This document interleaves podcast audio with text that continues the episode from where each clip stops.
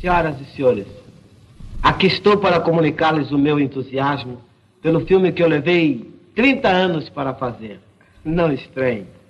Quando eu completei 30 anos de carreira, Roberto Farias, um moço que eu conheci quase garoto, convidou-me para um papel no filme O Assalto ao Trem Pagador. Aceitei.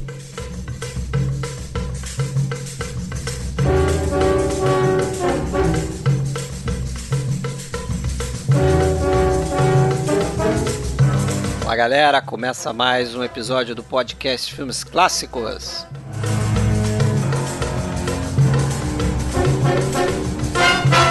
Pessoal, esse é o episódio 79 da nossa galeria e a gente traz aqui mais um filme brasileiro. Curiosamente, também de 1962, como foi O Pagador de Promessas, o outro filme que a gente fez aqui no podcast Filmes Clássicos. Esse aqui, Assalto ao Trem Pagador, é um filme dirigido por Roberto Farias, estrelado por seu irmão Reginaldo Farias, Grande Otelo, Luísa Maranhão, Eliezer Gomes, Jorge Dória e Ruth de Souza, entre outros. Como a gente descobriu aqui ao longo dessa gravação, esse filme brasileiro, apesar de ser um filmaço aqui na nossa humilde opinião, não é tão conhecido assim dos cinéfilos brasileiros. Né? Pelo que a gente pôde averiguar aí, pouca gente viu esse filme então vale a pena ouvir esse episódio aqui. A gente, claro, vai revelar muita coisa aqui, então é bom você ter visto o filme, que aí você irá aproveitar melhor o nosso áudio aqui.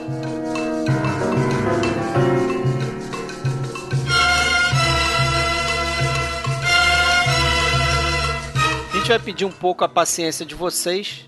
A gente teve problemas técnicos aí, principalmente com o áudio do Alexandre, mas o resultado ficou aceitável e a gente resolveu publicar assim mesmo. É, se você está ouvindo a gente pela primeira vez, esse não é o padrão aqui, né? A gente geralmente faz áudios com melhor qualidade, mas dessa vez ficou assim, foi uma pena. Vida que segue. E se é o caso de você estar ouvindo aqui o nosso podcast pela primeira vez, ou é o caso de você ainda não ter ido lá na loja do iTunes classificar o nosso podcast, a gente pede para você procurar a gente na loja do iTunes e deixar lá o número de estrelinhas que você acha que a gente merece e quem sabe um comentário aí que a gente vai curtir. Agradecemos, muito obrigado.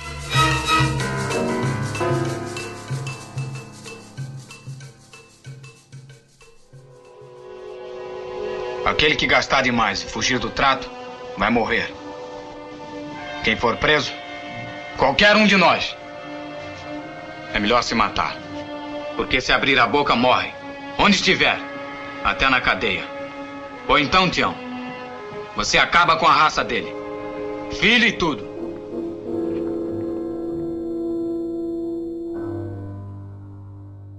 Isso aí, pessoal. Hoje a gente falando aí sobre Assalto ao Trem Pagador, mais um filme brasileiro aí no nosso podcast. Eu sou Fred Almeida, falo aqui do Rio de Janeiro.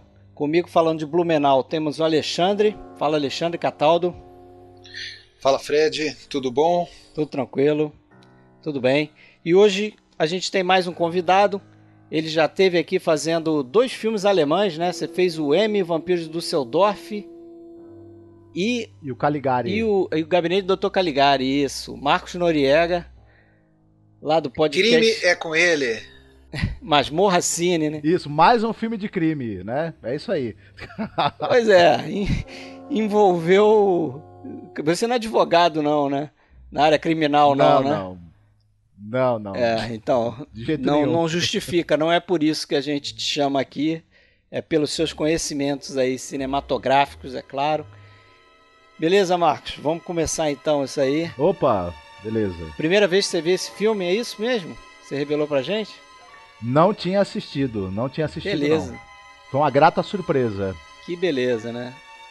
Ah, então eu vou também já fazer uma, uma parte.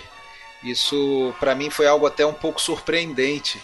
É, que vários, vários cinéfilos que eu tenho em alta conta, assim, que, que são pessoas inclusive que já participaram com a gente, como estou sabendo do Marcos agora, é, e outros, William, Pedro Bizelli, e, várias outras pessoas também é, revelaram que não viram o filme. Eu tinha para mim que era um filme é, batidíssimo, né? É, dentro do de quem curte filme mais antigo e, claro, dentro do universo dos filmes brasileiros. E eu tô vendo que ele não é. Então acho que é maior ainda a nossa responsabilidade aqui, porque eu adoro esse filme, já desde que vi a primeira vez, lembro bem, anos 80, na TV Educativa, TVE do Rio de Janeiro. Me assustei com cenas do filme, fiquei com aquela. fiquei impressionado. É, cenas que até hoje é, eu lembro perfeitamente tenho elas é, gravadas. Fred, eu sei que curte o filme, então acho que a gente aqui tá prestar um pequeno serviço mesmo de, sei lá, de repente fazer com que algumas pessoas corram atrás, né? É quase uma dica única do PFC. É, porque eu, eu achava que era um filme muito mais visto e batido do que ele tá me parecendo agora ao conversar com algumas pessoas sobre ele. É, também. Inclusive, é, inclusive é um filme que se a gente falar abertamente dele, ele vai estar tá cheio de spoilers, né? para quem não viu, então. Ah, não, nosso tem, que, tem que ver. Aí, Esses episódios nosso ouvinte, aí. Espero que ele veja antes de nos ouvir. Esses episódios de um filme só, cara, tem que tem que passar pare agora, filme. Pare agora Esse... a audição do podcast, assista o e filme, assiste, não vai se arrepender. 42 e volte. É, numa linha do que você falou, né? Eu gosto também bastante do filme, acho um prato cheio para quem gosta de filme no ar, principalmente, né? Não vou é, chegar ao ponto de dizer que é um filme no ar brasileiro, mas pode ser dito isso também, né? Certamente tem influência do, do cinema noir americano, sem dúvida nenhuma, principalmente aquele gênero de, de filme de assalto, né? Muito comum aí é, nos filmes criminais americanos, né? Tipo Segredo das Joias, né? o Grande Golpe lá do Kubrick, que veio depois, é, veio antes desse filme Isso, aqui, né? 56, antes. esse aqui é de 62, né? Tem o Rei Fifi, né? O filme do filme francês. Rei Fifi, o filme francês, né? Vários é. filmes, né? A gente Círculo Vermelho lá do É, do Jean-Pierre né? Melville também, é um bom exemplo, né? Mas esse veio depois, né? Década de 70. Mas eu, eu, eu, eu citaria também como influência dele. Ele tem uma, uma cinematografia que ela tem um olhar assim para paisagem, para essa coisa das favelas do Rio, é, para a paisagem onde, onde as coisas acontecem. Então a gente e tem um olhar até meio sociológico porque essa, essa divisão ali da parte pobre e parte totalmente, rica do Rio é, tem um pouco de neorrealismo e, e, na maneira como ele, como ele aproxima também do drama dos personagens e a relação da pobreza, é, dos dramas pessoais deles ali e, e, dos resultados que esse roubo vai trazer para a vida deles, é, e do desespero que a pobreza leva a você fazer certas coisas, também para mim se aproxima um pouco de um salário do medo, de repente, né? Opa! Talvez. É, e tem um pouco de, de cinema novo também aí, aquele cinema uhum. novo mais do mais voltado ali pro, pro lado urbano, né, das grandes cidades e tal. Né? Eu acho que o, o Fred, eu acho que esse filme foi do, no, no, momento do lançamento ele fez um certo sucesso de crítica, né? Mas um pouquinho depois ele começou a levar a paulada aí da galera do, do cinema novo, daquele pessoal mais radical, apesar de que o próprio Roberto Farias inicialmente ele ele estava nessa um pouco nessa patota também, ele não se via fora desse movimento. Não, e é que tudo consta, o Glauber gostou do filme. É, o Glauber, na verdade, ele tinha uma certa. não sei se é um problema, né? Mas ele. Ele bebia da fonte desse pessoal, ele estava no set de filmagens, por exemplo, do Pagador de Promessas, como a gente falou quando fez o episódio. Ele estava no set de filmagem do Cidade Ameaçada, do, do, do próprio Roberto Farias. É, ele inicialmente falou bem do, do assalto ao trem pagador, mas depois é, ele começou a, a, a, a, ver como coisas nocivas o Pagador de Promessas e o Assalto ao Trem Pagador, né, os dois filmes de 62 com Pagador no título. Não bastava para eles que o filme tivesse alguma nuance de de realidade social, como tinha, por exemplo, no Pagador de Promessas, como tinha no, Cinco vezes no Assalto ao Pagador. Também. É. No, pro, pro Glauber e Companhia Limitada, o filme tinha que quebrar totalmente, romper com aquela, com aquela narrativa tradicional e tudo mais. E o, e o Roberto Farias, com isso, nunca se alinhou. Ele não negava que ele se formou em cinema como é, é, espectador, indo ao cinema desde pequeno, bebendo na fonte de, de, de principalmente filmes americanos, evidentemente, que é o que, que é o que mais passava. Então, é, isso aí é declarado, né? Não tem nenhuma. Não, nunca teve nenhuma vergonha disso de ter bebido na fonte do cinema americano e aí, naturalmente, do noir, do subgênero filme de assalto, como você, você bem falou. E aí, dentro que você falou de, de filme noir, cara, e de, de filmes de assalto, eu sinceramente eu adoro o, o Grande Golpe, eu adoro O Segredo das Joias, o Rififi. Cara, mas eu coloco o Assalto Trem Pagador, sempre coloquei no mesmo nível, cara. Acho que não deixa nada a dever nenhum desses. Inclusive, talvez até é, com elementos que os outros não têm, ou, ou pelo menos elementos para nós brasileiros e, e, que conhece a realidade social do Rio de Janeiro, de outra grande cidade, é, você se sente até mais próximo né, dessa realidade. Então, eu, eu acho que não, são, não é um filme, ah, é um filme que copiou o noir americano, os filmes de assalto e ficou uma cópia meio fajuta. Não, eu acho que está no mesmo nível. Não, eu acho também minha, tem, minha opinião. Tem, tá no mesmo nível de vários filmes aí de assalto e vou na linha do, do que o Marcos falou, né, cara? É um comentário fortíssimo sobre essa estrutura social do Brasil, né? Principalmente em cidades como Rio de Janeiro e, e muito antes de Cidade de Deus, né? Que, e outros filmes é, do período aí que voltou muito forte essa questão do, do asfalto e do morro, né? Essa, esse contraste, a exploração desse contraste, esse filme aqui já fazia isso, né? E outros filmes também dessa época, é, junto com Assalto ao Trem Pagador, como por exemplo esse Cinco Vezes Favela que eu citei, né? E eu acho que essa essa diferença, assim, ela fica muito evidenciada naquela cena pivotal do filme, que é a morte do grilo, né? E aquele diálogo que ele fala ali, né, racista e que, que dá a entender ali pro, pro, pro outro personagem, pro Tião Medonho, que, cara, pessoas como ele vivem numa prisão social, assim, que é muito difícil sair, né? E o filme tá, tá fazendo comentário comentários sobre isso a todo momento, assim. Você vê que ali a, a, a, discussão já não é mais.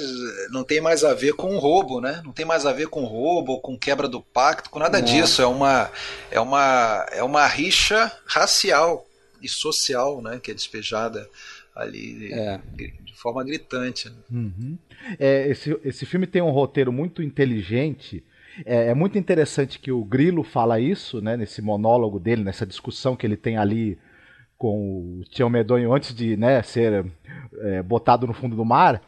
E mais pra frente, o delegado, quando ele é inquirido no filme, né, se quem era o líder, ele, ele, ele fala assim, olha, para mim esse Tião Medonho é, é, o líder e é o cara que planejou tudo isso, porque ele tem, ele tem inteligência para isso.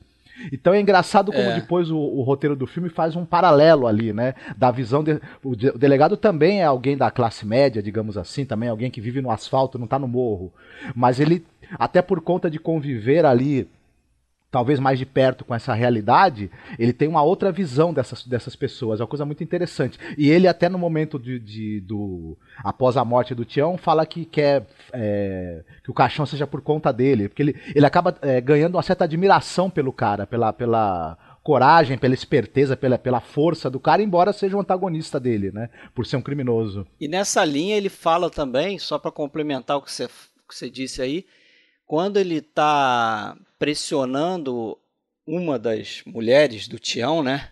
A Zulmira, é, a, a personagem que é da atriz Luísa Maranhão, ele fala, ele é o delegado, né, o, é o Jorge Dória, o ator, fala algo do tipo, cara, você não vai conseguir gastar esse dinheiro. Se você comprar um brinco, um vestido, a gente vai estar tá olhando, né? Você vai ser miserável com esse dinheiro. Quer dizer, e tem outros momentos do filme, como quando tem uma cena logo no início, quando um dos assaltantes lá, acho que é o, é o Tonho, me lembra aí, Alexandre, o Atila Iório? Atila Iori é o Tonho. É, eu não sei se é ele que chega lá pra, pra mulher, dá o dinheiro, aí a mulher fala, você tá maluco, pobre não pode ah, não, roubar, não. Fazer... é o outro, Não, não, né? essa, esse é o Edgar, Edgar né? é o Edgar. O Edgar e a esposa dele, é. que é a Dirce Migliati, faz a Margarida. Isso, aí essa Margarida fala para ele, cara, você não pode, você não entendeu, você não pode roubar como o rico rouba, né? O pobre, quando, quando sonha muito alto no roubo, ele vai ser perseguido pela polícia e ninguém vai deixar ele se safar com isso.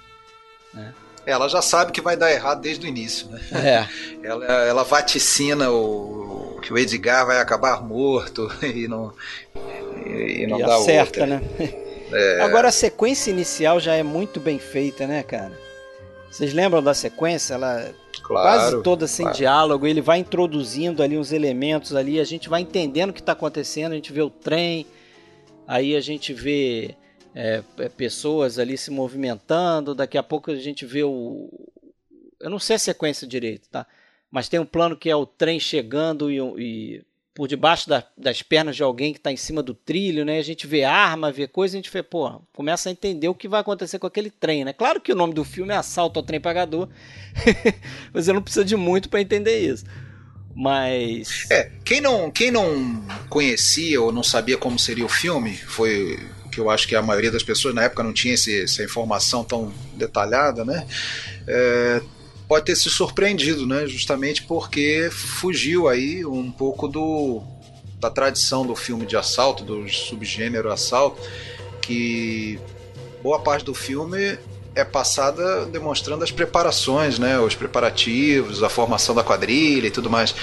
É, aqui não, aqui o filme começa já com a execução, a gente não vê nada da preparação. É um filme de pós-assalto, né? É um filme de pós-assalto. A gente vai entendendo mais ou menos a função de cada. A gente vai começar primeiro a saber quem são as pessoas lá na cena da partilha e, a função de cada um lá na, né, a partir daquele momento. Então a gente não sabe nada. Isso é muito interessante. E, e isso deixou muito claro qual era a intenção do filme. Né? A intenção do filme era não era ser um filme de aventura que mostrava. Uh, o assalto acaba quando acabam os créditos iniciais. Depois a gente vê conflito interno, conflitos é, com, a, com, as outras pessoas que estão em torno, famílias e parentes e aproveitadores e, e tudo mais, e com a polícia, evidentemente. E aí a gente vê o declínio, né? E a coisa dando errado, né? Como naturalmente teria que dar. Daqui a pouco também a gente tem que falar que isso aí, claro, é baseado num fato é, real, a né? Gente, a gente entra mais nessa história, mas nessa cena da partilha aí que você mencionou, já tem o, o, o tema que o Roberto Faria está discutindo ali, que é aquela, aquela história do pacto, né? Que a gente que eles falam lá, o Reginaldo Faria, né? Fala, lembra do pacto. Agora vem a parte mais importante do plano. O pacto. Vocês já sabem. Nada de estourar dinheiro e virar granfino. O homem tem outros planos na cabeça. Muito melhores do que esse do trem. Agora, é preciso andar direito. Em um ano, só podem gastar 10%. E quanto é meu 10%? Cada um tem que ficar de olho no outro. Porque a perseguição vai ser feia. Cada um aqui só vai poder gastar 10% desse dinheiro. Esse dinheiro não é para gastar agora, não sei o quê. Se alguém for pego gastando mais, dando bandeira que está com muito dinheiro, vai morrer, né? E depois a gente descobre que esse pacto não vale para ele, né? Porque ele é o garotão da Zona Sul lá, né? Ele tem cara de garotão da Zona Sul, ele não é na verdade, mas ele tem lá, ele é louro, tem olho azul, é branco, né? Então a coisa já está amarrada aí desde o, desse início, né? E é interessante esse, porque a gente vê os bandidos encapuzados e tá rolando o assalto ali no início do filme. Aí, quando eles vão fugir com o carro lá deles, eles vão tirando o capuz e a gente vê, é, acho que quase todos eles, não sei se vê todos, mas desencapuzados, e depois a gente corta para a cena da partilha e a gente vê, começa a entender o, o, a função de cada um ali naquela, naquela gangue, e, e daí vai sair as histórias mais é, humanas, vamos dizer assim. Né? A gente vai ver que o Tião é um cara que, cujo nome é Tião Medonho, ele, ele coloca medo, ele é respeitado por ser um bandido violento, mas ao mesmo tempo ele é meio que um cara generoso, né? de bom coração. tem um maluco lá que chega lá e, e não participa do, do golpe, mas tá com a, diz que a mulher tá passando mal, precisa de um dinheiro, ele dá um dinheirinho aqui. Mas deixa eu falar um pouquinho mais da, da cena do, de abertura ali, que essa cena na verdade foi uma das últimas a serem filmadas, né?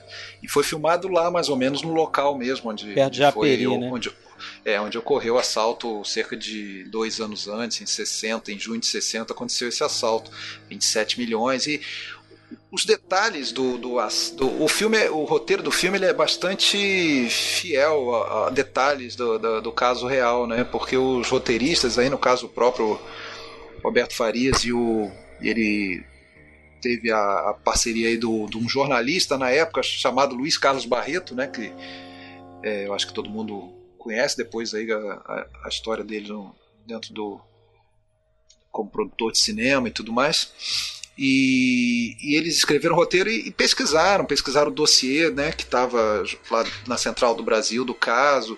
Eles, eles tiveram ajuda da, da, da, Central do Brasil em fornecer a própria, o próprio vagão que tinha sido objeto do assalto. Né, ele estava, inclusive, já sendo desmontado.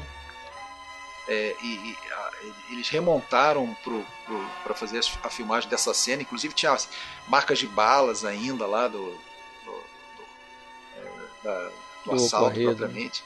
É, e, e, funcionários, empregados que estavam no trem assaltado é, participaram da cena. O maquinista que aparece no filme era o maquinista real. Não sei se vocês sabem disso. Isso aí eu, eu tive a felicidade de, de, de, pesquisar várias notícias da época no acervo digital aí é muito, muito bacana assim que você vê notícias ali do e é interessante como que um filme tinha uma cobertura assim da, da, da produção ah, a cena parou lá não sei o que tá, levou o dia todo para ser filmada e não sei o que as pessoas acompanhando isso. O delegado que cuidou do caso é Rashid, o nome dele, uma coisa assim, né? Isso. A, na imprensa saiu como Rashid Rashid. O pessoal não se isso. entendia como era a grafia do nome do homem. Amil, ele também. Amilnei Rashid ou Rashid, é isso aí. Isso. Ele também é, permitiu que o, o Roberto Farias participasse de algumas diligências, abriu ali, ali também, deu todas as informações que ele solicitou para poder é, instruir o roteiro do filme depois na produção. E, teve a ajuda do pessoal da ferrovia e do pessoal da polícia também. Por isso que, é, como vocês falaram, muitos detalhes do, do, do roubo estão presentes no, no, roteiro do filme. Às vezes trocados os nomes de, de, dos personagens. Isso, mais, é. Mas... Trocaram vários nomes, né? Do Tião Medonho, não, né? Do Tião uhum, Medonho, como era um personagem famoso. Inclusive, assim, o filme foi. começou a ser feito, escrito e produzido poucos meses depois da morte dele, né? Porque na verdade o assalto foi em 60 e levou cerca de um ano a, a, a, as buscas e tudo mais. Só em 61 é que aconteceu aquele tiroteio que aparece no filme e tal. Ele foi ferido e morreu duas semanas depois. Então tá, a coisa tava na mídia, né? Eu acho que isso também ajudou muito ao filme ter feito bastante é, sucesso foi, na época. Foi um assalto muito badalado, né? A mídia cobriu de todas as formas e é interessante que o, o Roberto Farias ele conta que ele teve a ideia de fazer um filme sobre o assalto quando ele estava em Cannes? Ele tinha, ele estava em Cannes por conta do Cidade Ameaçada, um filme de 1960 que ele fez, que é muito interessante também, se a gente comparar com esse aqui, né? Porque o Cidade Ameaçada é, é uma história de crime em São Paulo, né? Esse aqui no Rio de Janeiro. Então é interessante colocar um do lado do outro. Mas ele estava lá e aí teve essa ideia. Ele, e, e é curioso que quando ele voltou para o Brasil, ele falou: Porra, essa história dá um ótimo filme. Só que não tem como fazer o roteiro agora, o que, que eu vou fazer? Ele foi lá e registrou o nome do filme, Assalto ao Trem Pagador, porque ele via que no jornal é, eles usavam muito esse, esses, essas palavras né, para descrever o crime. Ele falou: pô, deixa eu reservar esse nome aqui para se alguém tiver a ideia de fazer o filme. Aí ele correu atrás para fazer um roteiro. Né? Primeiro ele chamou o Glauber, o Glauber Rocha, o Glauber, faz o roteiro para mim. Ele conta numa entrevista que ele sempre quis que o Glauber Rocha fizesse roteiro para ele. O Glauber sempre desconversou. Parece que o Glauber estava fazendo na época o Barravento. E aí falou que não podia fazer o roteiro, mas falou que tinha um amigo que era esse tal, então tal, né, repórter do Cruzeiro, que é o Luiz Carlos Barreto, como o Alexandre falou aí. Hoje o pessoal conhece ele como Barretão, né? Uh, acho que o maior produtor de cinema nacional, não tem dúvida cara que produziu aí e, e vários filmes importantes, Vidas Secas, por exemplo. Entre outras coisas, né? Ele era fotógrafo também, ele, ele fotografou dois filmes, o Vidas Secas e o e o Terra em Trânsito do Glauber Rocha e tal. Mas aí o Glauber indicou ele e o Luiz Carlos Barreto era um cara assim muito viajado, né? Ele é repórter do Cruzeiro e tal, então ele tinha que ir para lá e para cá e era difícil o, o Roberto Farias colocar ele sentado lá para eles trabalharem no roteiro, mas eles foram tocando dessa forma aí, né? Até conseguir fazer um esboço e, e o Roberto Farias num determinado momento lá fez um orçamentinho assim, eles não tinham o roteiro pronto, mas ele fez um orçamento e levou no banco para conseguir um empréstimo, né? E o cara, quando viu o orçamento, assim, achou bem organizado, bem feitinho, e falou: Não, tudo bem, eu vou, eu vou te dar esse dinheiro. Você tem um roteiro, né? Pronto. Ele falou: Tenho, tenho sim. Só que ele não tinha. Aí o cara deu, acho que, ah, então tá bom, isso era, sei lá, uma quinta-feira, então segunda, terça-feira você volta aqui com o roteiro e tal. Ele teve que fazer isso no final de semana com o Luiz Carlos Barreto tendo viajado para a França e, eles te, e ele terminou o roteiro lá, uma confusão, mas conseguiu. E aí financiaram. E esse cara do, do banco é que falou o seguinte: bom, beleza, eu vou financiar 100% do filme quem Mas... que é? O tal do Jarbas Barbosa? Esse? Eu acho que é. Só que com uma condição. Você, eu quero que o Herbert Richards, né, que é o produtor famoso na época, participe também, entre na produção desse filme. E aí ele chamou o Herbert Richards, fizeram uma reunião lá e foi acertado dessa forma. O, o Luiz Carlos Barreto e o, e o, Roberto Farias ficou um fiador do outro ali, 50% para cada um, cada um com, sendo fiador do outro. Mas, segundo eles, não tinham condição nenhuma de ser fiador, porque no Roberto Farias não tinha nem carro. entendeu? Era aquelas coisas de adolescente, de maluco, né? De topar porque quer fazer o filme de qualquer forma. Sim. Ele era. Ele tava no segundo filme dele, não é isso? Na verdade é o quarto ou quinto já, é, né? Quinto Mas como diretor, né? Quinto como diretor. Como diretor, ele Mas ele tinha sido assistente. De mais de 20 filmes como assistente técnico. Isso. Ele tinha já, já era rodado, né? É, ele é um cara que algo que pesou contra ele, né, junto à galera do cinema novo, era justamente o fato dele ser formado em cinema, entre aspas, né, na escola da chanchada, da Atlântida e tudo mais. Ele começou nas chanchadas como é, diretor assistente de, do, do, do, dos diretores é, principais da época, né, e só em 57 que ainda dentro da Atlântida ele fez é, Rico Riatoa, né, o primeiro filme dele, Chanchada, depois fez uma outra é, qual que é o, o, nome do filme? Você vai, você vai, vai ter aí anotado, Fred? Eu não lembro o segundo dele. O segundo? É o nome da, o nome da bola, uma coisa assim. Não, não, não tô lembrando agora.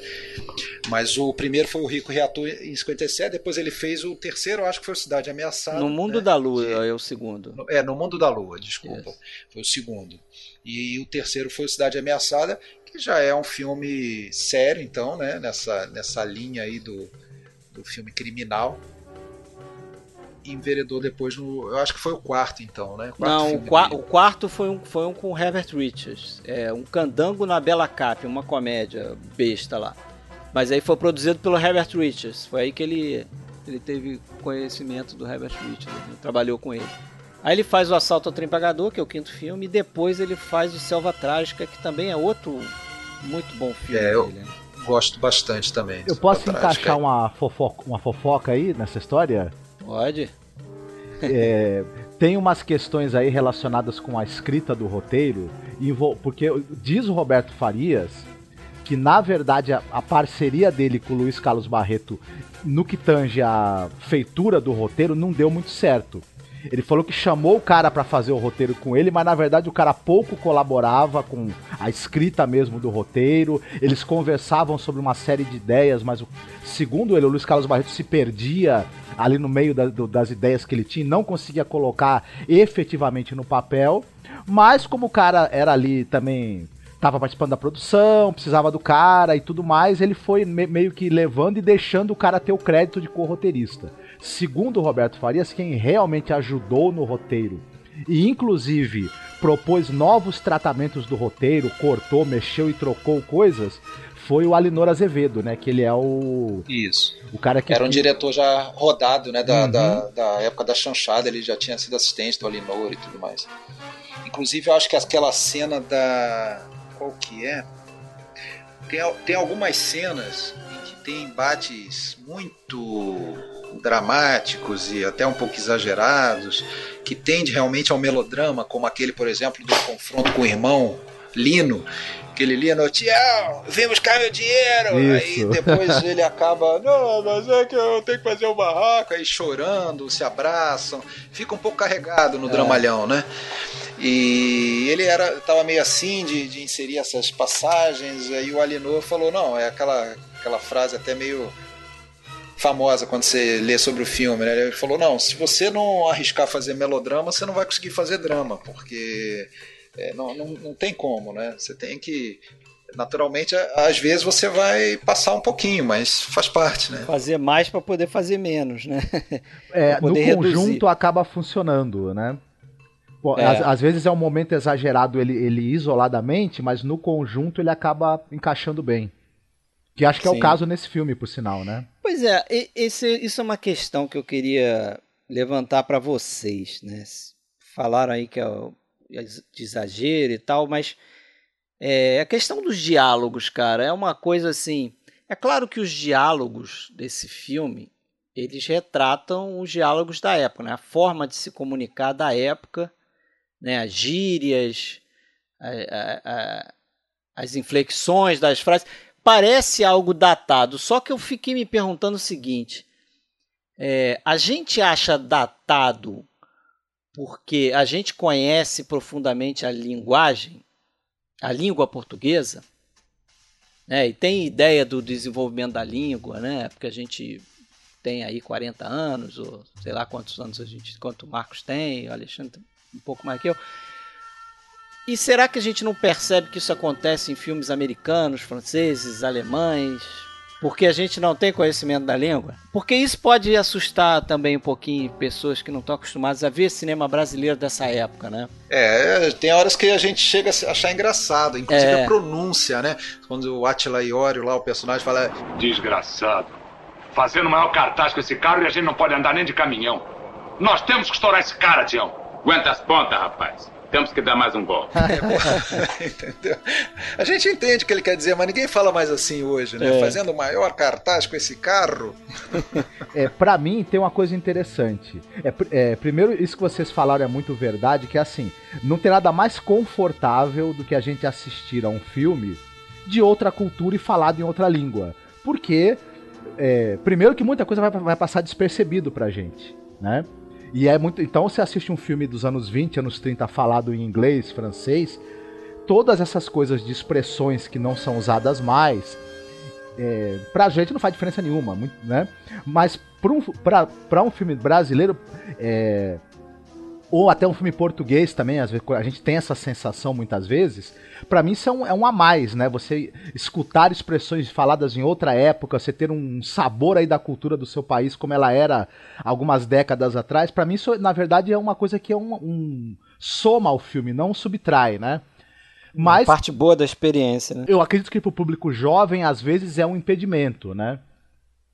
Mas é, estranhamento é algo bom, porque quando você, você tem estranhamento em relação a alguma coisa, você pode estar diante de uma excelente oportunidade de aprender algo, né? Então, é, é bom. É, estranhamento às vezes é bom. Pois é.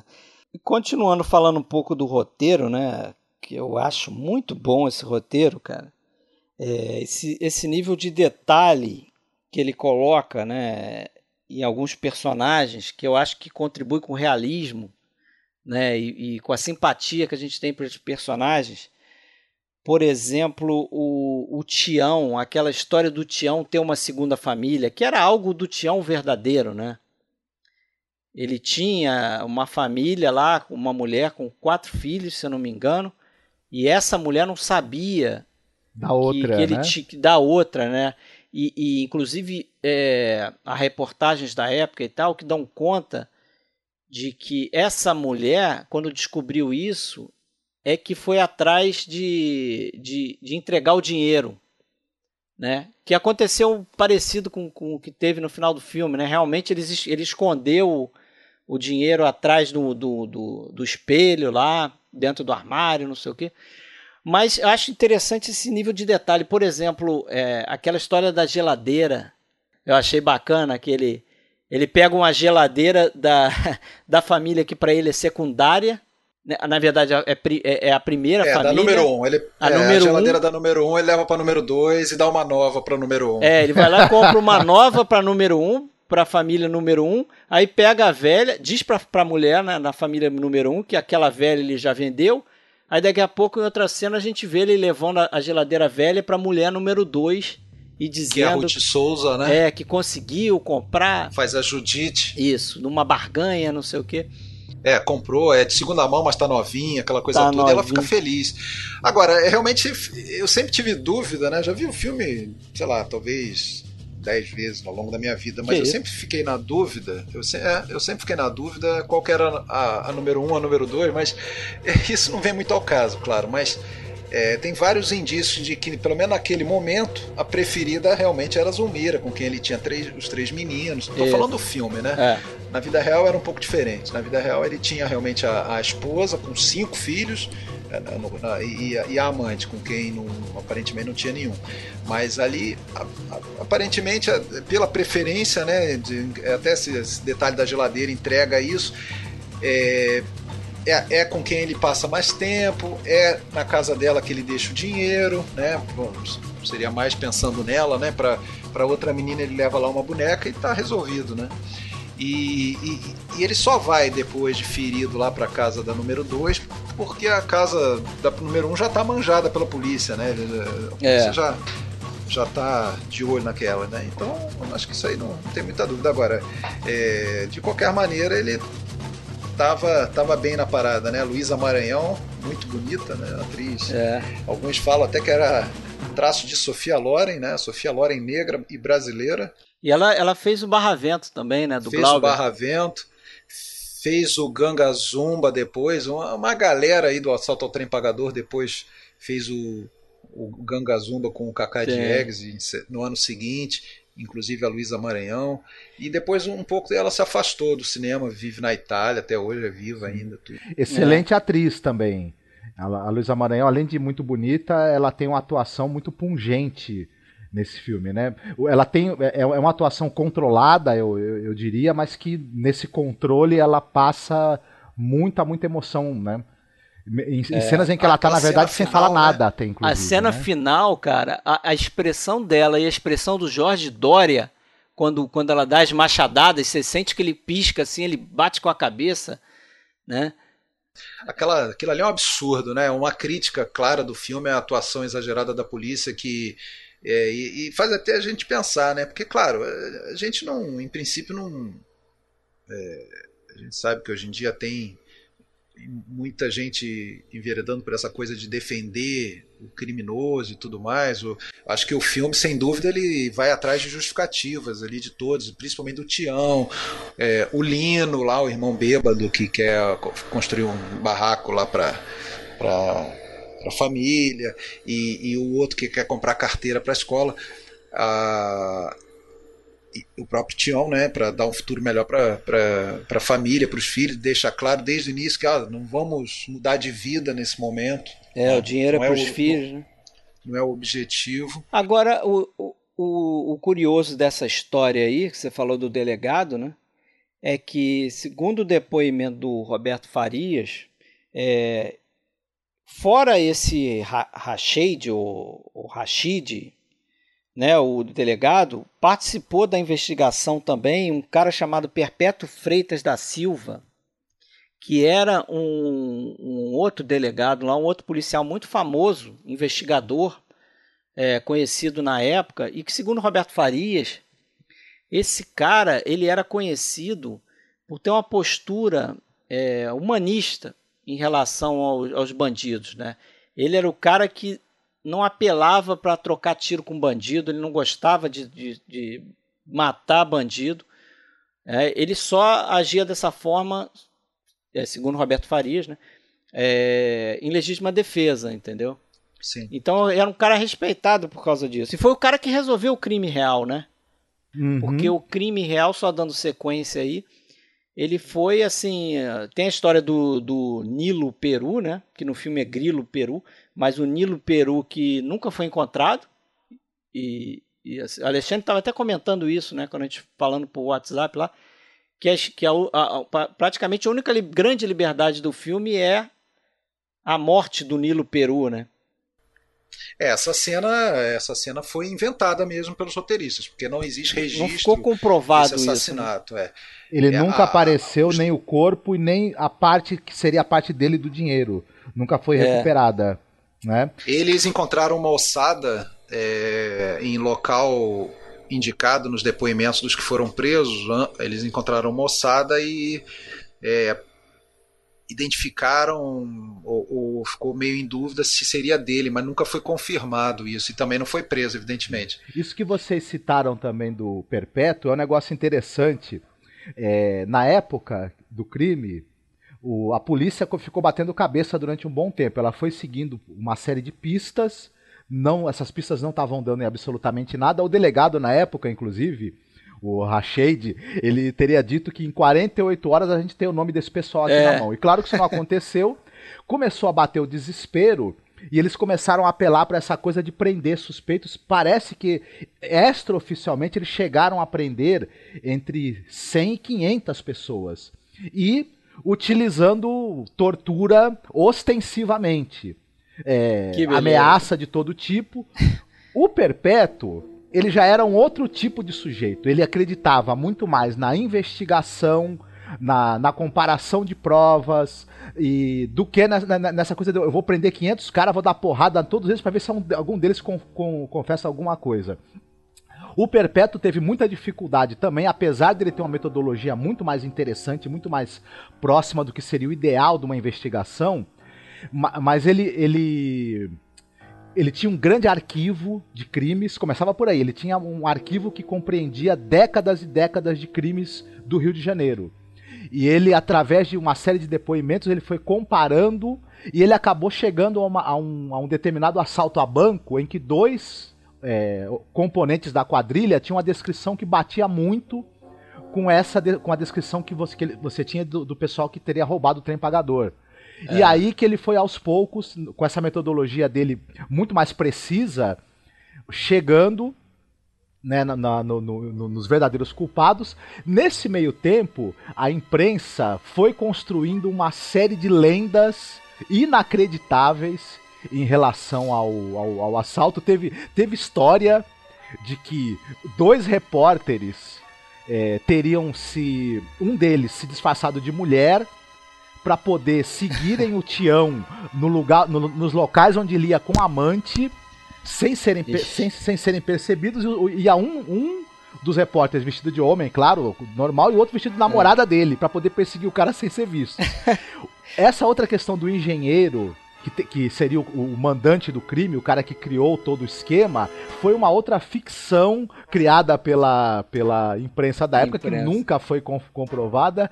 Então é muito interessante esses bastidores do crime e também de todo, todo o auê que a imprensa fez, inclusive inventando N histórias assim inacreditáveis, né? É, uma, você falou, Fred, da, uma das liberdades foi realmente a cena do, da execução do, do Nilo, né?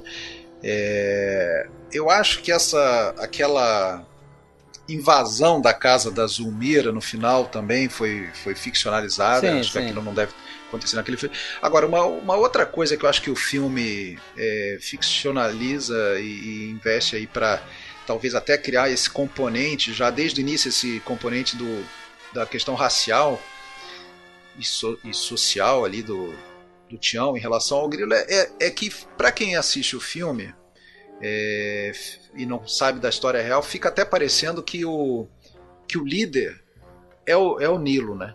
O, o, o grilo peru no, no, no, início da, do filme. Na verdade, ele é, o, ele é que faz o Reginaldo Farias, do, né?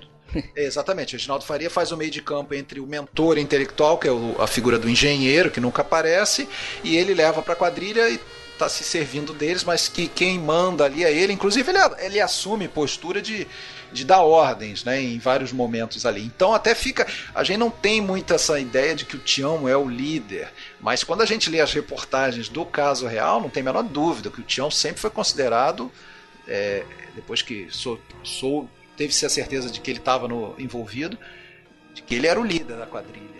Né? Então, e, e, e, esse personagem, que era Nilo, alguma coisa lá, é, ele era mais um da quadrilha, ele não tinha essa, é, não tinha essa, essa coisa. Isso aí foi trazido para dentro do roteiro até para criar essa coisa, né, de ser um cara é. branco que vai para a Zona Sul e tudo mais. É ah, mas realmente, o, o, engenheiro foi cogitado, foi manchete de jornal, quem seria o engenheiro e é, tal. É, porque não... essa história do engenheiro, né, é que o, o, o assalto ele foi tão bem realizado, né? Claro, você tem uma série de coisas que contribuíram para esse assalto poder acontecer, né? Uma delas era o seguinte: o, parece que o. Para o pessoal entender, né? Porque assalto ao trem pagador. Na verdade, o trem pagador é o trem que carrega o, a grana do pagamento do salário dos funcionários da ferrovia, né? E parece que esse trem, o negócio era tão frouxo assim, o pessoal achava que, que nunca ia acontecer algo desse tipo, que esse trem todo mês, todo um certo dia do mês, ele passava no mesmo horário carregando o, o, a grana para pagar o pessoal. Então era algo bem previsível, o pessoal sabia quando o trem, coisa. E na época chegou até a se cogitar que tinha envolvimento é, é, de alguém graúdo lá da ferrovia, né? No esquema, porque o negócio foi tão bem organizado, eles deixaram pistas falsas. É, aquela pista, né, que aparece no, no próprio filme, que eles. Tinha eles cigarro. De, deixam, eles deixam alguém fugir é ah, pra, essa é uma ideia parecer, ótima. Né? Para parecer que era um cara protegido da quadrilha que, que, fazia parte, no caso é o Wilson Grey. Né, que é, Eles mandam lá, e não, não mata esse não, esse está com a gente, né? não sei o quê. Aqui... Esse vai se ver com a polícia. Esse Zé Mané vai se ver doido com a polícia. Agora, no, no assalto. Aliás, aliás, aliás, só uma pergunta: para que eu o Grande Otelo estava encapuzado, porque basta ele abrir a boca que todo mundo sabe que é, é. Com essa voz, né? E aí eu me pergunto, né? Por que, que você vai organizar um crime dessa forma e botar um cara, um cara que é um alcoólatra? O, o apelido dele é cachaça, gente. Bom, mas sobre isso aí, cara, se você for ver direitinho ali, aquela, aqueles seis que estão ali, maioria deles de, de, de, losers, né? De grandes perdedores. Tem é, dois né? alcoólatras, né? O, o, Lino e o Cachaça.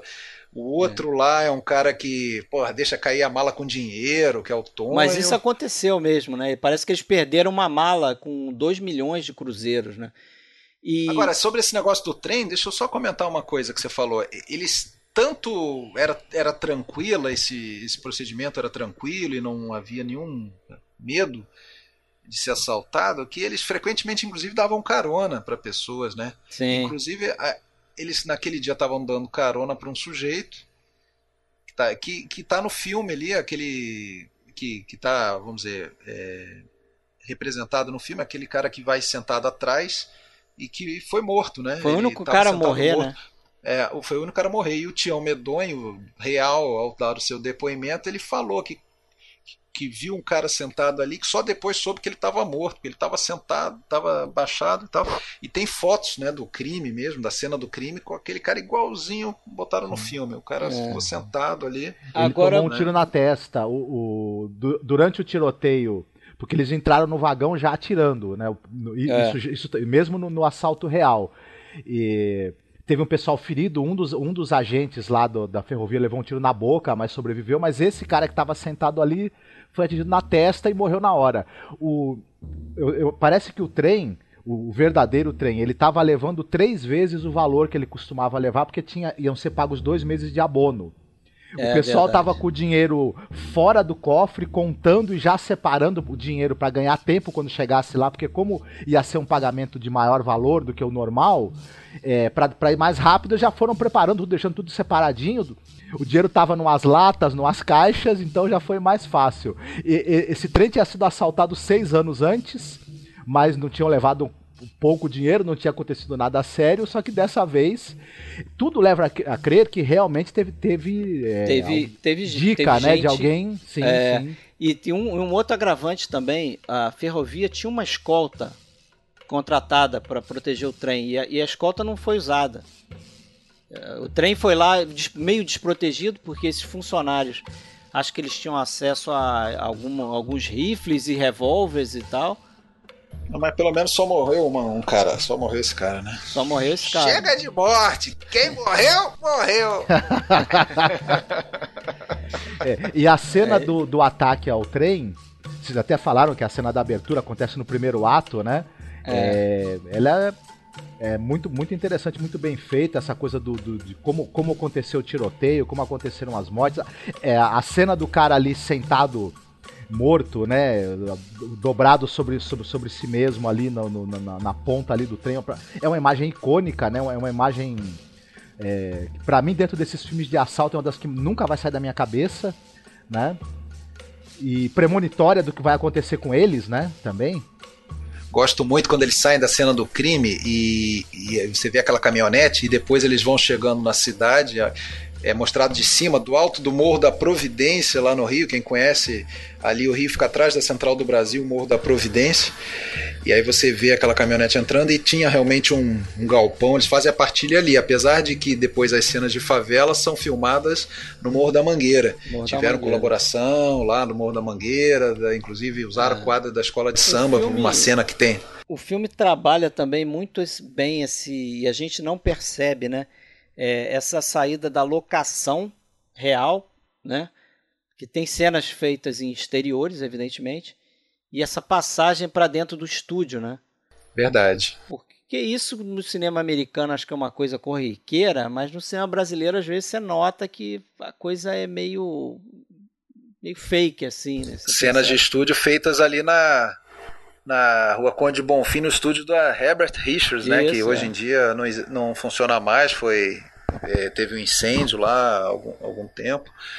Mas na época era um estúdio bem atuante, inclusive foi muito forte no, no ramo da dublagem, né? Sim, claro. Acho que Versão brasileira, fala... Herbert Richards. É, inclusive um dos caras do que está no filme foi um baita dublador, morreu ano passado, vocês sabem quem é? Não. Miguel Rosenberg, é o cara ah, que faz sim, o Edgar. O Zé Colmeia, né? Pô, ele é. fez Zé Colmeia, fez o Sr. Burns do, do Simpsons. É um é. baita uma voz conhecidíssima na dublagem e, pô, e quando você já conhece, escuta ele no filme, pô, você reconhece a voz. Ele novinho ainda, faz Mas o Edgar, é, vamos, que se suicida. Vamos falar um pouco dos atores aí, né? Porque a escolha do Eliezer Gomes é particular, né? Assim, a forma como ele foi escolhido, porque ele não era um ator profissional, ele era motorista de ambulância do, do município, do estado, né? Ele era servidor público, portanto. Da Secretaria de Saúde, é motorista de ambulância mesmo. É. E cantor e aí fizeram de igreja, aí... né? Ele cantava ele na igreja né? metodista, né? né? É. E por isso que tá, aquela voz privilegiada dele já tinha é resultado de muito treino. Né? É, e eles fizeram um baita de um, de um concurso, né, para para eleger o, o, o Tião Medonho, né? Botaram anúncio lá, né, Alexandre, de queria pessoas negras, feias, né? Eles descreveram lá o, o personagem. É, de início, de início eles pensaram num elenco profissional, como normalmente seria, mas o, o próprio Roberto Faria chegou à conclusão que não tinha, é, não tinham atores negros assim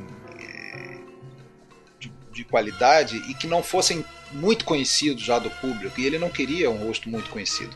Né?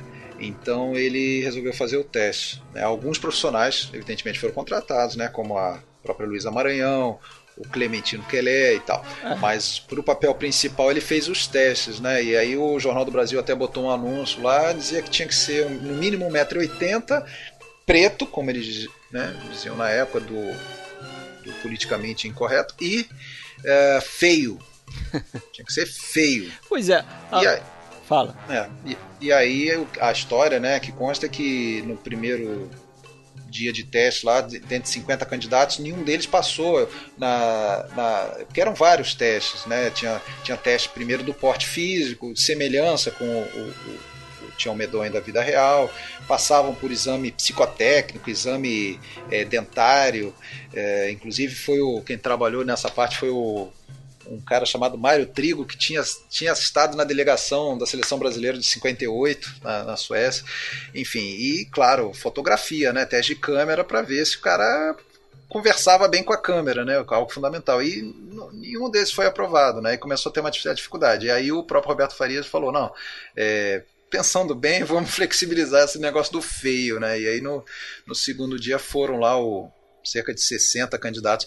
O, a história é que o motorista de ambulância Eliezer Gomes, ele estava indo deixar um paciente num, numa casa de saúde que tem ali na usina, pedaço da Tijuca, do lado da Herbert Richards, e passando na frente, o companheiro dele de ambulância apontou para ele aquele negócio lá, ele tal, e acabou indo lá tentar a sorte, né?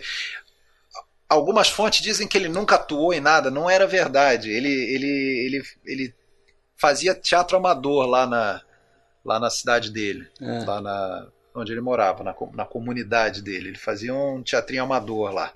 Mas nunca pensou em cinema é. e tal. Mas aí ele. Foi escolhido. Deu, deu, certo. É a forma, a forma que ele foi escolhido é que foi curiosa, né? Que o, o Riva Farias, que é o diretor de produção desse filme, e aí o outro irmão, né? Do, Roberto Farias e do Reginaldo Farias é, ele conta que eles fizeram essa reunião aí, né? E segundo ele, né, palavras dele, é, foi um monte de gente assustadora, assim. Né? Ele tinha gente feia, assustadora e pareciam bandidos, não sei o que. Isso ele contando. Né? É, e aí ele ficou quando ele, quando o, no final do eles escolheram Eliezer Gomes, que o Roberto Faria chegou e falou: esse aqui é o Tião Medonho ele ficou, ele, ele tremeu na base. Ele falou: Porra, essa galera não vai receber bem aí. A gente tá ferrado ali. Porque era ele mais três, quatro pessoas ali um monte de gente. Ele diz, diz que eram 80 e tal. Mas aí aconteceu o contrário, né? O pessoal ficou feliz pelo exército. Ovacionado. O cara foi ovacionado. Inclusive tem foto no Jornal do Brasil da época dele sendo carregado nos ombros e tal, né? Virou o Rei Zulu na hora. Agora, o ele ele ralou bastante, cara. Ele tinha sido estivador já, até o apelido dele era Guindaste, porque ele. Guindaste? Aguentar, Guindaste, ele é o apelidinho dele, apelidinho é, mimoso. Ele, ele aguentava 200, 240 quilos. E, e outra história engraçadíssima sobre ele, cara. Ele, ele tentou até ser boxeador mas isso é engraçado, cara. Ele levou uma surra de um japonês pequenininho. ele, aí ele abandonou na mesma hora o boxe. É, isso, é, isso é verdade. Aí, como você falou, ele tinha uma voz boa, cantor de igreja e tal. E aí no, no teste, o Roberto Farias, quando viu o teste dele, ele soube na hora que era ele, né? E os candidatos tinham que dizer uma fala do filme, né? Aquela fala que o Fred adora, aquela do. Ah, eu mato. Eu mato. Miguel, Sei que não era preciso te avisar. Mas combinado é o seguinte: se gastar o dinheiro dando na vista, morre. Se for preso que aguentar, morre também. Eu mato, Miguel. Aí todos ele repetiu aquilo com uma desenvoltura. Agora, teve uma, um outro cara que era um forte concorrente dele, um tal de, que era também Sebastião, né? Era homônimo. Olha que curioso. Era homônimo né, do Tião. E o cara tinha sido presidiário e tinha estado junto com o Tião Medonha da vida real, porque Caramba. o Tião Medonha já tinha estado na cadeia antes. Então o cara conheceu o Tião Medonha e, detalhe, ele tinha tatuagens semelhantes. Não sei se era uma tatuagem meio usual do, dos presidiários, mas ele tinha uma tatuagem. Então esse cara estava super cotado para ser. Só que ele pô, tinha uma voz horrível. e aí, no, no quesito voz, pendeu pro, pro Eliezer, né? É, ficou... E aí virou ator, fez. Não teve uma carreira tão longa assim, porque, vamos dizer, 62, primeiro filme, acho que 74, por ali foi o último filme dele, é, e poucos deles como protagonista, né, mas teve em vários outros filmes aí, como o próprio Ganga Zumba, depois tem um outro filme do Eduardo Coutinho, tal de Faustão, é, em que ele faz um, um líder do, do cangaço ali, é, negro, né, uma coisa até meio, meio rara, E, e, e, ele tem um filme já dos anos 70, que é o Joana Francesa, um filme que eu não vi, mas eu tenho vontade de ver, porque tem uma, uma, uma um detalhe muito interessante. Tem a Jeanne Moreau nesse filme. Nossa. Joana Francesa, eu acho que é um filme do. Não sei se. Acho que é do Cacá Diegues. E que ele tem uma cena emblemática que sempre aparece quando você pesquisa sobre esse filme, ele carregando a, a Jeanne Moreau meio seminu, assim, no, no, no, nos ombros dele, né? Ele, como se fosse um homem-cavalo, uma coisa assim, né? E é um filme Joana Francesa, eu acho que foi um dos últimos dele. Mas ele era um bom ator, cara. Ele, ele, eu acho que foi um achado, né? Eu acho que foi um grande achado esse cara, assim, porque ele, ele ao mesmo tempo tem aquela força, né? Você olha para ele na tela, no filme, você não diz que é o primeiro filme daquele cara. É, não, ele tá muito à vontade no papel tá ali, né, cara? E o do lado do Reginaldo Farias, que já tinha alguma experiência, nem tanta assim, né? Mas tinha. O Reginaldo fala que o, o Roberto Farias ajudou muito ele, né? Na, na carreira de ator, porque eles fizeram diversos filmes juntos, né? E o Roberto era sempre mais exigente com ele, né? Então, às vezes, contia ali, porque ele tendia a exagerar um pouco, dava uma contida na atuação dele e tal. E o Reginaldo Farias está bem ali também. Agora, o Grande Otelo é que é impagável, né? porque o, o, o, Roberto Farias até fala que é, eles exibiram esse filme na Rússia e lá no, no sindicato dos, dos diretores é, soviéticos e tal. E o pessoal perguntou, falou, mas quem é esse ator aí? Ele é um amador? Ele era um morador da favela que vocês pegaram? Ou ele era um, é um ator profissional? Porque cara tá fazendo tão bem assim, né? Tá mesclado naquela paisagem ali. E é engraçado que o, tem uma história é, curiosa do Grande Otelo. Não sei se vocês conhecem. Que esse o Riva Farias conta, né? Que o, o Grande Otelo ele era chegado numa pinga, né? Então, ele tinha uma dificuldade extrema de acordar às 6 horas da manhã para ir para o set de filmagem. Aí esse Riva Farias, que era diretor de produção, é, combinou com ele o seguinte: ó, cara, eu passo na tua casa aí, vou te pegar às 6 da manhã. Como a gente está filmando lá em Japeri, é, eu preparei lá um, uma, uma, uma barraca e uma cama de campanha lá para você chegar lá, você vai dormir você vai descansar e vai ficar esperando ser chamado quando abrirem câmera lá para filmar e tal. Aí beleza, ele fez isso, deu certo em Japeri. Aí depois a produção mudou para Mangueira. Aí ele fez a mesma coisa, foi lá, pegou o Grande Hotel às 6 horas da manhã, levou para Mangueira. Só que quando é, eles estavam filmando a Mangueira, eles terminavam de filmar e o Grande Hotel não voltava para casa. Ele ficava nos botecos lá enchendo a cara, descendo a cana e chegava em casa duas horas da manhã. Aí esse Riva Farias falava que quando ia lá pegar ele no dia seguinte, a mulher dele deu um esporro nele, cara. Falou, porra, vocês estão acabando com o meu marido, porra. Ele sai daqui seis horas da manhã, volta duas horas, que porra de filmagem é essa? Não sei o que, entendeu? o cara tá só na gandaia lá. E... Pô, a gente tá falando aí de um cara que já tinha essa altura mais de 30, 30 anos, cerca de 30 Pô, anos de carreira. E um né? ótimo Começou ator, nos né, anos 30. E, pô, um cara que, ao contrário até da imagem que ele passa, era um cara extremamente culto. E, e refinado mesmo é, na, na, no linguajar e tudo mais, mas pô, ele, ele, ele conseguia fazer um papel até como esse mesmo do Cachaça, no filme, né? Mesclar ao mesmo tempo humor e um drama, né? É. Aquela cena em que ele comenta o enterro da criança. Ah, aquela é fenomenal, né? Fenomenal, né? Menos Porque... um para morrer, nessa, para viver nessa é. miséria, é. né? Quando morre uma criança na favela, todo mundo devia de cantar. É menos um para se criar nessa miséria. Mas você falou mas se tu falou, tá falado.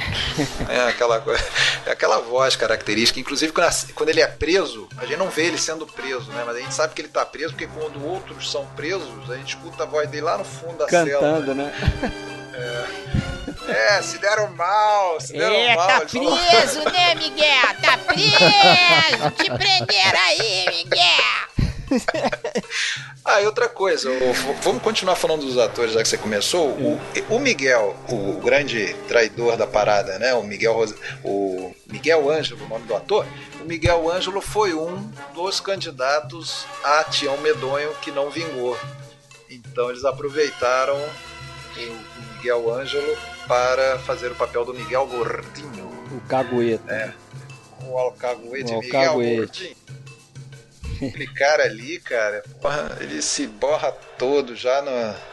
A polícia prendeu ele na vida real, né? O... Na vida real chamava-se Manuel Godinho. Manuel Godinho. Godinho, e, e, e foi bem aquilo mesmo, naquela cena em que tem a emboscada lá embaixo da Ponte Coelho Neto, Ponte Real, que tá lá até hoje. Ele realmente ficou ali de isca, né? E a, e a polícia, nesse momento, baleou os dois irmãos que estavam no carro, lá, o Tião e o, e, o, e o irmão dele, né? Que no filme é o Lino. Tinha um outro nome na vida real, o Zeferino. E esse. Esse cara que faz o Lino é o Clementino Kelé, né? Não sei se vocês reconhecem ele aí, até hoje tá. Não sei se ainda tá atuando, mas tá vivo. É, eu reconheço o garoto, né? O Cosme dos Santos. Ah, sim, o Cosme, né? O filho do meio ali. É, Cosme dos Santos está aí até hoje, mas o, o- se você pesquisar aí você vai reconhecer o, o Clementino Keller, que faz o Lino, e é casado com outra atriz também, a Chica Xavier, rosto conhecidíssimo e que de, é, essa é bem conhecida. já de uns tempos para cá estão meio reclusos, morando em Sepetiba e tal. E, mas são nomes aí importantes né, da, da dramaturgia. Tem, a, como eu falei, o Miguel Rosenberg, grande dublador, grande Otelo, você já falou. Quem mais? É, a Ruth de Souza Tem muito a Dirce famosa. Migliatti, né? Ah, Helena Inês também são muito conhecidas, né? Tiveram carreiras aí longevas e, né, tanto no cinema quanto na TV, né? A Helena Inês, ela. É, é, também a Átila Iório. A Helena Inês, ela foi esposa do. do Glauber Rocha. Na do época era Glauber esposa do Rocha e Glauber depois Rocha. do Rogério Ganzella, né? Era uma patota, né? O, É. Tinha uma relação boa com o Glauber Rocha aí nesse momento, né? Pegou o Barretão, pegou a Helena Inês pro filme. Tem, e tem outros coadjuvantes ali, né? Além do. Claro, a gente nem precisa falar do Reginaldo Faria, se tornou conhecidíssimo aí, não só pelos filmes. Teve essa meio que trilogia é, dramática aí com, com o irmão, né? Que foi o Cidade Ameaçada, depois esse, e aí disseram que o Roberto Farias só sabia fazer filme urbano. E aí, só de raiva, ele foi fazer o Selva Trágica lá no, no Mato Grosso com o Reginaldo Faria. Depois o Reginaldo volta em outros filmes, né, faz participações naquela trilogia do Roberto Carlos lá e Pra tal. Frente Brasil também, que é outro ótimo filme. Mas tem outros, cara. Você vê, por exemplo, o padre lá, o Nelson Dantas, não sei se você reconhece ele, Sim. faz uma pontinha. Sim. É, o Wilson Grey, claro, a gente já falou dele. E O Wilson aquele Grey cara. fez uma porrada de filme brasileiro, né? Tipo José Lilgoy também, fazia filme adoidado. Você sabe quem é o Lousada? O Lousadinha, o Oswaldo Lousada? Tá no filme. É o, o, o locatário lá de um dos barracos do. Ah, Ele- sim, eu reconheci ele também. Não sabia o nome, mas eu reconheci É, ele. ele trabalhou até morrer praticamente uns 10 anos atrás, já tinha quase 100 anos, o Lousadinha. Tava Tem o. Tinha o. aquele Mosael Silveira, que na época fez um sucessinho, mas que depois ele virou ator e diretor de porno chanchada na década de 70. É, cara, dirigiu várias porno chanchadas aí. E tem um cara que até o Roberto Farias se lamenta porque não revisou os créditos do filme e faltou o nome dele, que é o Fregolente, que é o cara que faz o tio do, Ed- O do tio- Edgar lá, pois aquele é. que. Cara, essa cena do, do tio, a morte do tio, ela é meio engraçada, né, cara? Ela me tira do filme ali, porque. Vocês lembram como é que ele morre? Ele É, ele tá soldando lá, né? É. Morre baleado por todo mundo, né? morre baleado por todo mundo, mas eles fazem um círculo, cara, em volta do cara e tacam bala no cara. Porra, a chance de, de ter um fogo amigo ali, ter um fogo cruzado é enorme. É. Então aquela cena ali eu sempre acho curiosa. Fica esteticamente fica legal, Sim, sim. Mas. É, né? é uma das cenas que, que marca a criança que assiste, como eu. Eu lembro daquela aquela cena assusta, ele falando, ah, e o, e o Tião mandou algum também? Eu tô aqui pra entregar eu mesmo. Tu falou com os outros? Falei. E o Tião? Mandou algum também? Tô aqui pra te dar o meu. É, é engraçado, o- o- outra cena desse filme que já me, me chamou muita atenção logo no início é quando eles vão fazer a partilha. Eh, Vocês me corrigem se eu estiver errado, que é o personagem o Tonho, que é o, Isso. é o Atila Ah, que tem uma discussão entre ele e o, e o, e o Tião, e ele, e- Isso. e ele taca a arma debaixo da mesa ali, né? E, e já começa uma tensão muito grande nesse momento. Depois ela é quebrada porque, na verdade, os dois já se conheciam, os dois É, personagens, são né? amigos, tudo. E, enfim, É, só que o Tião tem aquilo, né? Até, o, até os irmãos, se necessário, ele deixa claro que vai matar, né? sim, sim. Naquela cena que o Lino chega lá bêbado pra. pra... Inclusive, é, eu falei que ele é casado com a Chica Xavier, é ela que tá no filme também, que faz uma aparição rápida, que fala: Ah, deixa de ser, deixa de ser covarde, vai buscar teu dinheiro com teu irmão. É. Aí, até meio violento o diálogo dele. É, eu vou te meter uma bala na cara. Ele fala assim, tipo assim, se ficar me enchendo o saco, eu vou te meter uma bala na cara. Ela fala, aí eu não vou nem pedir pra você não. Você acha que eu vou pedir pra você não fazer isso? Pode meter mesmo. Melhor do que viver nessa pobreza aqui e tal. E aí ele vai lá confrontar o irmão, né? E. E, pô, dá pra. A gente acha até que ele é capaz de matar o irmão naquele momento ali, né? Porque tá dando na pinta, tá sendo fraco. E, é, E- e até de certa maneira é. Ele é um personagem muito bem delineado, o Tião. Tanto essa, esse lado dele, pai de família, é, pai de duas. é, até de duas famílias, né? Porque é, ele tem a família principal, mas tem a outra que a gente subentende que ele tem um filho com a outra, no filme, pelo menos, né? Não, não Tem na vida filha, real. né? Uma filha, isso. É, esse lado dele preocupado com a educação dos filhos, com o futuro, é, é uma camada, ao mesmo tempo a camada dele de assassino frio também está presente, de, pessoas, de pessoa que é. É. temida e ao mesmo tempo respeitada, querida, enfim, e, e alguém que assim, ele, ele é aquele sujeito que ele gosta dos irmãos, ele sabe os, os defeitos que os irmãos têm, porque os irmãos dele, visivelmente, nenhum deles vale nada, né? É um pessoal assim totalmente egoísta, é, perdedor, Traiçoeiro também. né? traiçoeiro, enfim. Ele, ele, ele percebe os defeitos dos irmãos, mas ele tá sempre aberto a dar uma chance pro cara se corrigir, pro cara recomeçar a vida, porém, sabendo que se o cara realmente pisar e trair de maneira séria, ele vai passar o cara, seja irmão ou não, né? O, o- ele entra no modo berserk, né?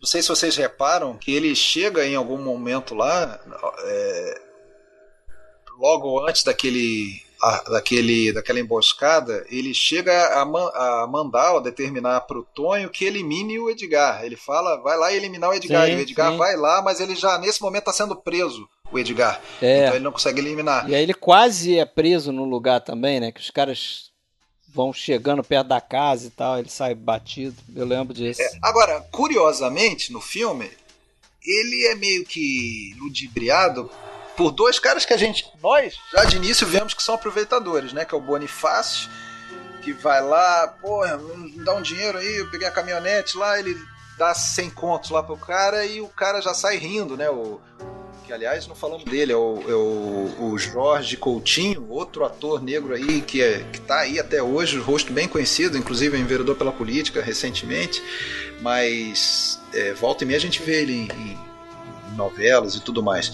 E o que faz o outro irmão, né, do, do Tião, e o tal do Miguel, né, que vai ser o traidor, e pô, esse aí, aquele negócio tá mancando e tudo, o Tião, porra, curiosamente tem um cara em alta conta, fala, não, é, você é macho, não é que nem esses frouxos que foram comigo, não, o teu tá garantido, tá aqui, não sei o que, ele, porra, vou nem querer um cafezinho não, compadre. E, e ele é tão mau caráter, esse personagem, que é ele depois que começa a comprar barraco pra, pra alugar e, e- e meio que ficar achacando as pessoas, né? Ele é o pior de É o pior todos, de né? Porque todos. os outros, em tese, tem uma justificativa de, pá, estão pensando no futuro da família. O outro lá quer comprar carteira para a escolinha que ele mantém para as crianças da favela. Esse aí não, ele não participa do negócio, finge que se machucou para não ir, né? E, e ainda explora os mais humildes ainda, né? Porra, não, isso aí. É. Isso aí era o que mais merecia se, se, se dar mal mesmo. E vamos, vamos falar um pouquinho aí da cena principal do filme, que eu acho a principal. A do. A morte do Grilo Peru, né? Não sei se é a principal, mas é a, talvez a mais marcante. Mais marcante, mais marcante, sem dúvida. É, mas eu acho mais bem realizada também, aquele plano e contraplano do Reginaldo Farias falando pro Tião Medonho, mas falando direto para a câmera. E o Eliezer Gomes se aproximando da câmera, né? É, acho muito bem feita aquela cena, montagem, os planos. É, o, Roberto, né? o, Roberto, diz que não precisou nem dirigir muito ali o, o Reginaldo. É, o Reginaldo ele baixou, ele, um, ele baixou lá um espírito nele. Colocou ele a marca dele, né? Colocou com bastante aquela raiva que ele fala, né? Eu acho essa cena tão boa, a gente tem que ouvir ela aqui agora. Não, Tião. Seu destino é viver na favela. O seu e o de sua família. E dinheiro não vai tirar você de lá, não, Tião. Você tem dinheiro e não pode gastar, Tião. Tua inveja está é aí. Eu tenho cara de ter carro. Tenho olho azul. E você? Você tem cara de macaco. Macaco.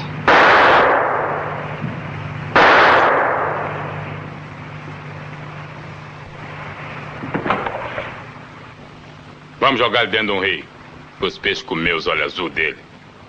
Mas essa cena aí e, a, e o final dela, o Roberto Farias diz que a contribuição do Luiz Carlos Barreto no diálogo, né?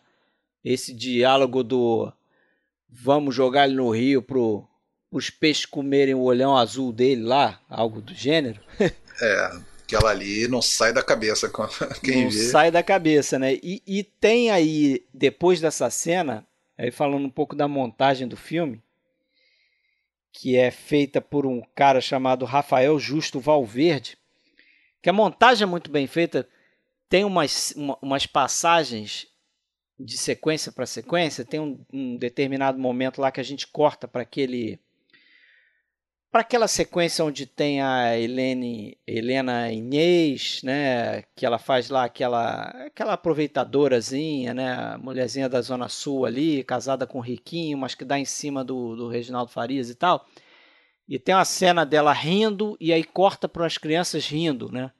Tem uma, uma sequência de ideias dessa forma, de corte, e nessa cena do Grilo Peru tem um corte muito interessante com contraste que é a morte do, do Reginaldo Farias e corta corta para a cena seguinte. carnavalzinho lá né é o carnaval e é, e é o, o grande Otelo rindo né? É, dançando rindo lá e tal. É um corte de impacto aquilo ali né? Bem, bem, bem impactante mesmo. Eu fiquei impressionado com falando nessa questão de edição montagem com o ritmo também do filme. Como você é, você tem o, o, diretor, enfim, junto com. Eles têm um domínio muito grande do, do ritmo que eles querem imprimir a narrativa. Você, você, tem essa coisa mais entrecortada ali na cena do assalto. Depois você tem. É, no, no, no, segundo, no meio ali do filme, onde você tem mais diálogos e o desenvolvimento mesmo da trama, é, o ritmo diminui, obviamente, mas ele é muito preciso para você não perder o pique da narrativa. As coisas acontecem no, no, tempo certo, você tem corte nas horas certas, e depois, quando o filme volta a acelerar no final, também se percebe um domínio muito grande. Tem um, um, um momento em que o Tião tá ali já baleado dirigindo a caminhonete, e você percebe que, a, que ele tá meio desmaia, não desmaia, e a câmera começa a tremer junto com, com, com, esse, com esse movimento de cabeça dele ali, tentando ficar acordado. Tem umas, umas firulas assim narrativas, é, tanto da fotografia quanto do, do, da edição, que são muito interessantes assim e que você não vê muito comumente no cinema brasileiro. Dessa época, inclusive, né?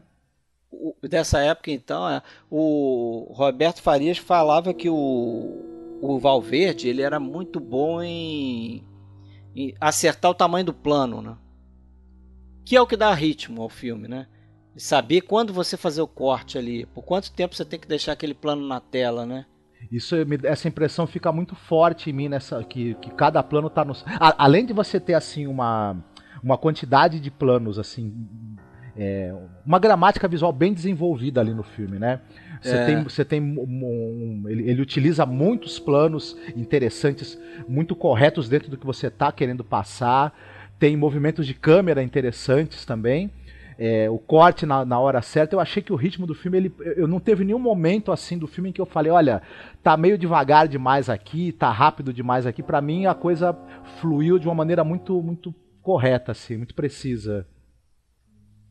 quando a gente começa a ver, rever o filme, prestar atenção em outros detalhes, né? Mas uma coisa que, claro, passa batido, assim, quando você não está nem muito import- se importando com a geografia do Rio e tudo.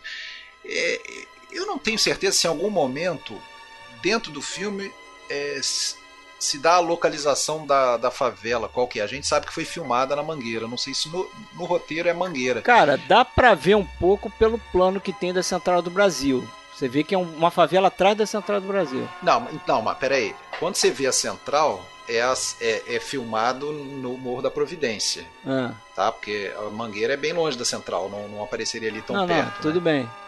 Mas a gente entende que a localização é ali, no Morro da Providência, não? É, mas mesmo que seja da Providência, tá? A localização pro filme, mesmo que seja o Morro da Providência. Uma coisa que agora revendo me incomodou, entre aspas, na bobagem, um pouco, uma, uma cena que tem, é, que eles querem mostrar assim, que estão sendo presas pessoas e tudo mais, aí aparece ali um cara correndo, a polícia perseguindo, vocês lembram desse momento? Tem, tem uma, uma quebra, assim, uma coisa meio solta ali, aí uma perseguição, aí você vê claramente ruas do centro, do centro da cidade ali, até Palácio Monroe, Avenida Rio Branco, dá pra, dá pra identificar, e daí a pouco o cara começa a subir a favela, e é preso ali, e o cachaça tá ali olhando. Então, quer dizer, pô, seria impossível o cara correr lá do centro, ali naquela. até lá. No, ali eles deram uma barrigada, mas tudo bem, besteira isso aí, não, não, não Só os gringos nada. engoliram o que vocês isso aí. acharam da, da trilha sonora? Porra, é filme? excepcional, cara. É o Remuzai, né? O, o compositor. A gente tava comentando isso, cara, que a cena, ela. A cena, a trilha sonora, ela consegue é, mostrar a influência que ela tem do cinema americano e do filme criminal. E ao mesmo tempo incluir elementos do, do ambiente, né? Do ambiente do, do, do que o filme se passa, né? Que é a favela, que é o, o- o pandeiro ali, o, o samba, né?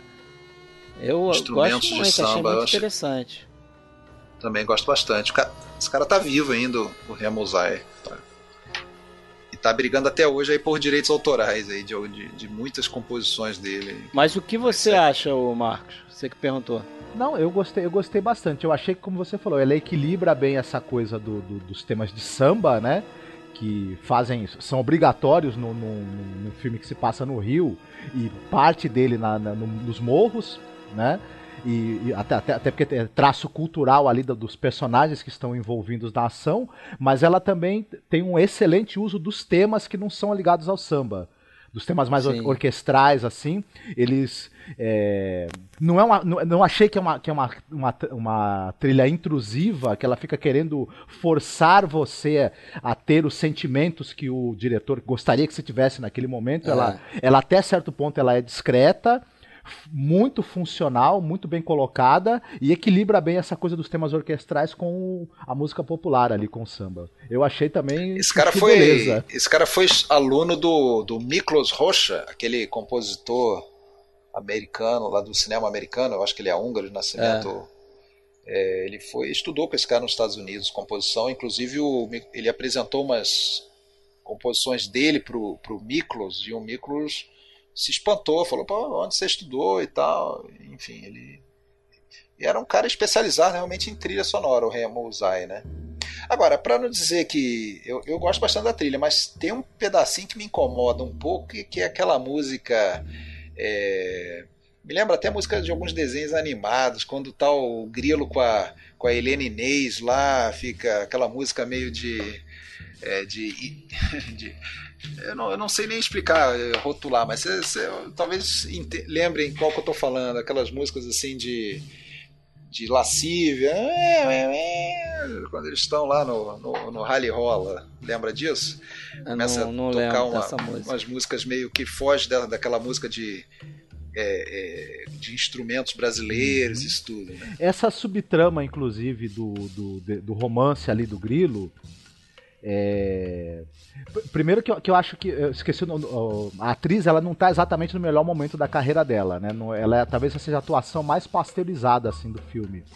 E essa é uma, É é uma subtrama que não, eu não, digo que ela não, não, não tenha seu interesse, mas ela meio que poderia passar batido, né? Ela não tem exatamente uma função assim narrativa.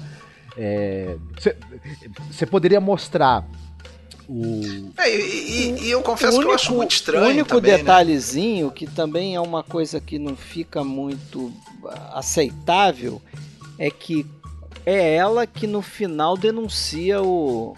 que liga pra polícia, Grilo. né? É. Denuncia o grilo e liga pra polícia. Senhor Henrique Clemente. Tem a coisa É, do, do no cara que tá aeroporto. com ela no início também, que ele meio que. É, muito passivamente aceita a presença do cara, depois sai de, de fininho. É, enfim. depois convida, né? Uhum. É, convida o cara pra tomar um uísque. Isso. É muito fácil, né? Tipo, e é, e é engraçado que aí ele. O personagem do Grilo ali, já na primeira tarde ali, que foi um negócio filmado lá no Alto da Boa Vista, numa, num casarão daqueles, o cara vira e fala assim: Ah, eu não pensei que era tão fácil. E é, ele tem razão, porque foi muito Foi fácil, fácil até dentro do mesmo. filme mesmo. Esse personagem do, do- do no namorado dia, dela acabou ficando jogado. É um personagem que não tem função. Ele só tem a função de você ficar com a pulga atrás dele pensando que que, que, que é isso, né? de- com esse- desse cara aí. Né? É, é a parte talvez mais, mais assim do filme que seja um tanto quanto deficitária assim. Não chega a comprometer de jeito nenhum, né? Mas É, e tem aquela cena do. aquela cena em que ele tá no apartamento lá em Copacabana e a. e- aliás, eles estão andando na rua, né, de carrão, e, e o Tonho tá fazendo uma entrega lá em Copacabana e, E vê, e né? vê os dois, né? E aí até ele tá tirando os vasos, uns quadros, É, e começa então, a jogar tudo, a mulher fica brava tem- com ele. É, Tem, tem algumas funções no roteiro, né? Além do de, de- de criar esse contraste É entre né? asfalto, Basicamente é é, e, dele, e esse que é um contraste entre, que- entre asfalto, né, a vida do Grilo, que é totalmente diferente da vida dos outros bandidos ali dentro da favela. Os né? outros quase todos têm casamentos, relações estáveis, né? É, a- a- são até meio conservadores nesse sentido, enquanto que ele é um bom vivan, né? É. E, não, e, e- assim, ostentar um pouquinho, todos ostentaram, né? Todos eh, compraram coisas, nem que seja geladeira, brinquedo para os filhos, carteira, é, caminhãozinho de segunda mão, né? Mas ele foi o que ostentou mais, né? E isso vai levar ao desentendimento principal. Agora, e, e- É, é, também tem o lance que ele tinha um plano de, de, de- de depois causar a morte de todos eles, né? Ele, ele, É, isso que eu ia falar, aquela cena do, do terraço lá do Banco do Brasil. É bem legal aquela cena que eles. Na verdade, ele tá ali enganando os caras, né? Não tem golpe nenhum, não tem. É, ele, Ele tá armando eles, né? ali pra cima dos caras. E é uma, Mas o Tião manja, né, a parada. é uma prova da inteligência do personagem do Tião. Ele logo percebe que na, na fuga eles seriam crivados de balas, né? Se a gente vai nessa, ele sai pela outra rua, deixa a gente no fogo e morre todo mundo. O cara decorou o filme todo, pô. Já morei na jogada. É. Já morei no caso dele. Mas vamos, vamos chegando no, no final do filme, cara. Que a gente já tem aí quase uma hora e meia. É, É, mas é um filme gostoso. É um filme que a gente é, fala com prazer. Mas dele. a gente falou bastante coisa aí, pô. O desfecho do filme, né? Que eu já comentei aqui, tem algo de, de verdade ali, né? Porque foi a mulher, uma das mulheres do, do Tião, a tal da Djanira. Djanira, eu acho que era o nome dela, real, que entregou, supostamente, pelo que eu li, ela entregou o dinheiro para a polícia porque ela ficou com raiva quando descobriu que o Tião tinha lá uma amante, tinha Sim. outra, tinha uma vida e, dupla, e né? a amante também, teoricamente, quando descobriu que ele tinha uma família é, principal, ficou também é, fula da vida e entregou que ele tinha enterrado dinheiro também no quintal dela. É, É, verdade, né? Começou a pipocar uma porrada de dinheiro ali. Eles acharam boa parte do dinheiro no armário mesmo, atrás do espelho e tal.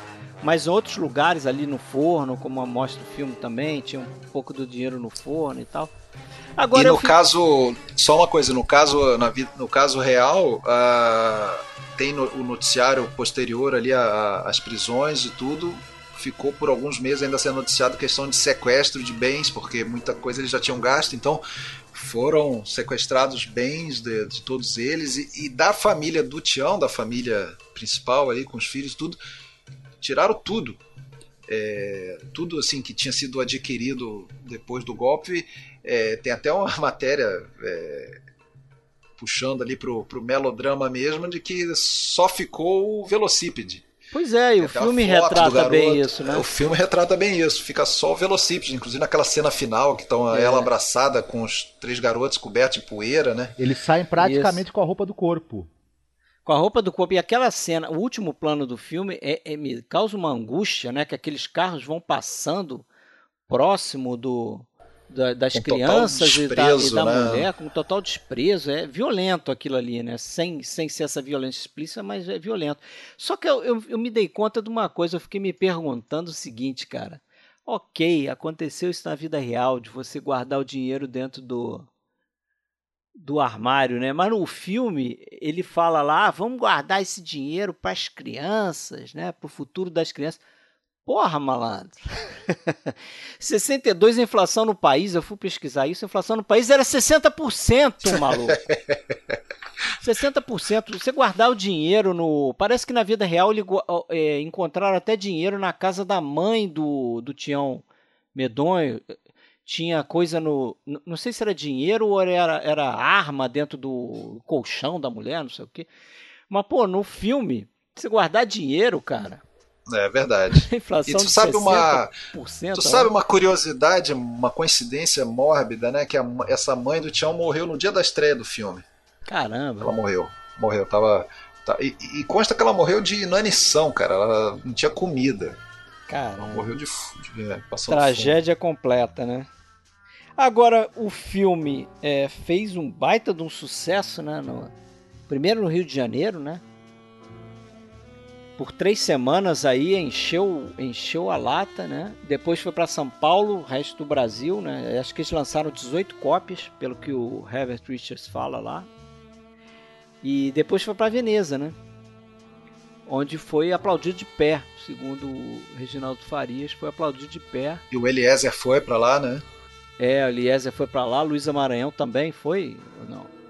Aquela matéria lá que você passou, acho que ela é, eu vi que rolou uma treta porque o Itamaraty ia pagar passagem pro, pra equipe, pro Eliezer e. E a. Como é que foi? A Luísa, a Luísa Maranhão e a, e a Ruth de Souza estavam com processo, acho que contra o, o Reginaldo ah, Farias, sim, sim. não é isso? Ah, é, os produtores não queriam que elas fossem, que elas viajassem, porque elas tinham entrado com uma, um processo porque pedindo um salário melhor, porque elas estavam ganhando muito menos né? E o filme estava estourando a bilheteria. Então, e por causa dessa ação, elas foram boicotadas pela produção na hora de, de ir para Cannes. Então, o Itamaraty falou que só bancaria se fossem elas também. Não, é, foi isso. É, tomou as dores Itamar... delas, né? É, é isso. É. E o fotógrafo do filme? Você não falou dele. Você não falei, é o, Amil que... Amileto da Sé. É isso. Tem umas histórias curiosas aí, então, para encerrar que o o, o câmera dele, que era o José Rosa, o cara até que dá um depoimento no DVD, ele falava que ele tinha uma, um problema terrível para fazer os planos desse filme, que a câmera, ele descreve lá a câmera, que era uma Mitchell, ele falava que a câmera tinha um problema, que ela tinha uma manivela atrás, ou você colocava a lente em cima do negativo, quando você efetivamente ia fazer o filme ali, né? Então a lente, ia, a luz ia passar pela lente e ia ser registrado no negativo. Ou você girava essa, essa manivela para poder fazer o enquadramento. Aí a lente se deslocava e entrava no, na linha do visor da câmera. Então, quando a lente estava, quando estava filmando ali, a lente estava alinhada com o, o, lugar onde a abertura ali, onde tem o negativo e tudo você não conseguia ver o enquadramento direito no, no visor. Aí ele falou que naquele plano lá que do Eliezer Gomes chegando próximo da câmera, no, na morte do grilo, o Roberto Farias estava no cangote dele lá, olhando pelo visor, e quando viu o enquadramento que ele estava fazendo, ele chegou e falou: corta, corta, corta. Porra, tá tudo errado isso aí. Olha como é que tá esse enquadramento. Você não tá pegando ele direito, não é como eu quero, não sei o que. Aí ele teve que explicar pro, pro Roberto Farias: Cara, eu tô fazendo isso há um mês já. Porque a câmera tem esse problema, tá desalinhado. Eu tenho que olhar para o visor e dar um desconto no enquadramento para acertar direitinho. E o filme foi feito mesmo assim, e, porra, e os planos são ótimos, né?